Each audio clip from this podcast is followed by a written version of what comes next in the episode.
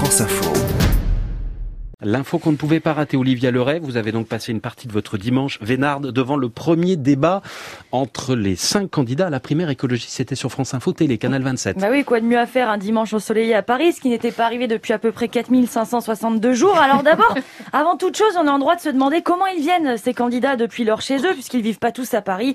Et alors là, mention spéciale pour Eric Piolle, 10 sur 10 pour la petite vidéo Twitter. Je vous montre comment je vais à Paris. Il fait nuit, le maire de Grenoble est de avec un gros sac de rando et il monte dans un train de nuit. J'oubliais, il y a évidemment un petit euh, casque de vélo euh, attaché à son sac de rando. Voilà, 10 sur 10. Hein. On était à deux doigts de rajouter le bruitage train à vapeur. Alors en ce qui concerne le débat, une ambiance, mais je vous raconte pas. On s'est régalé. Au programme, décroissance, laïcité, nucléaire. C'était vraiment les démons de midi. Hein. Non, pas du tout, absolument pas. Euh, très peu d'échanges entre Delphine Bateau, Yannick Jadot, Sandrine Rousseau, Eric Piolle et Jean-Marc Governatori.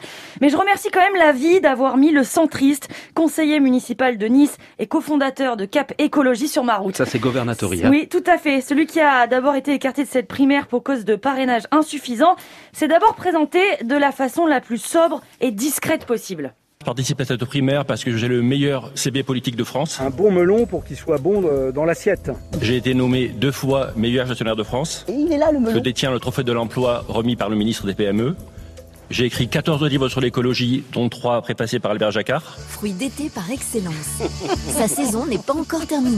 Alors Jean-Marc Governatori a quand même fait des propositions, des phrases, pardon, des phrases. Mais il est incontestable que nous avons un devoir de revoir notre mode de vie. Pour moi, le président, il est là pour apaiser, il n'est pas là pour exciter. Et on n'est pas un grand président si on n'a pas de cœur. Eh ouais, on n'est pas un, un, grand président si on n'a pas de cœur. Une proposition à noter, une nouvelle assemblée citoyenne aux côtés du Sénat et de l'Assemblée nationale et trois premiers ministres. Proposition qu'on a pu saisir, entendre au milieu de son autopromo. L'important, c'est que nous vivions en paix. Mon 15e livre, d'ailleurs, s'appellera Écologie égale paix.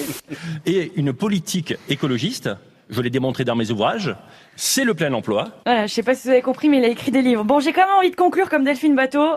Est-ce qu'on pourrait parler d'écologie? Voilà, si vous voulez parler euh, d'écologie ou des livres de Jean-Marc, faut s'inscrire à la primaire avant le 12 septembre. Le premier tour, c'est dans 10 jours. Merci Olivia Leray.